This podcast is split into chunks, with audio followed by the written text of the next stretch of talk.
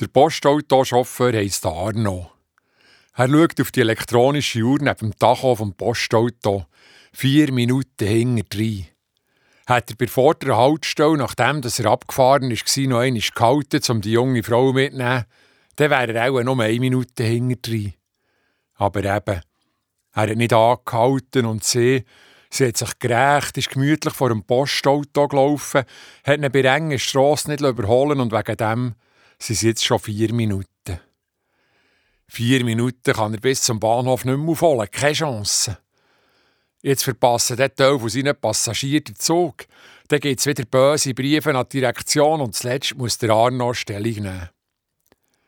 Es wird gäng verflüchter, denkt er. Die einen drehen durch, wenn sie zu spät an die Haltestelle sind und man nicht auf sie hat gewartet. Die anderen drehen durch, wenn man zu spät am Bahnhof ist, notabene wegen denen, die ihm vorher haben versaumt. Der Arno denkt an Fritz, den er seiner Zeit ausgebildet hat, dann, wo sie noch Teil der PTT war.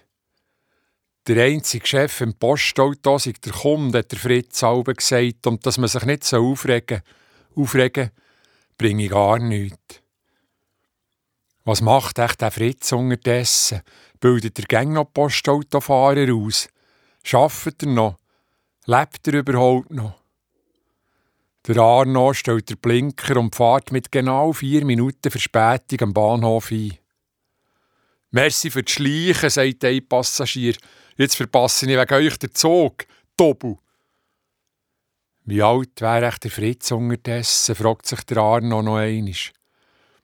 Nachher steigt er aus und raucht, bevor er wieder losfahren muss, eine halbe Zigarette. Für eine ganze längt es nicht mehr. Mit dem Fritz hat es halb noch gäbig für eine ganze Zigarette gelangt. Ja, der Fritz. Mit dem hat man es noch gut gehabt. Wie geht's euch dem Fritz unterdessen?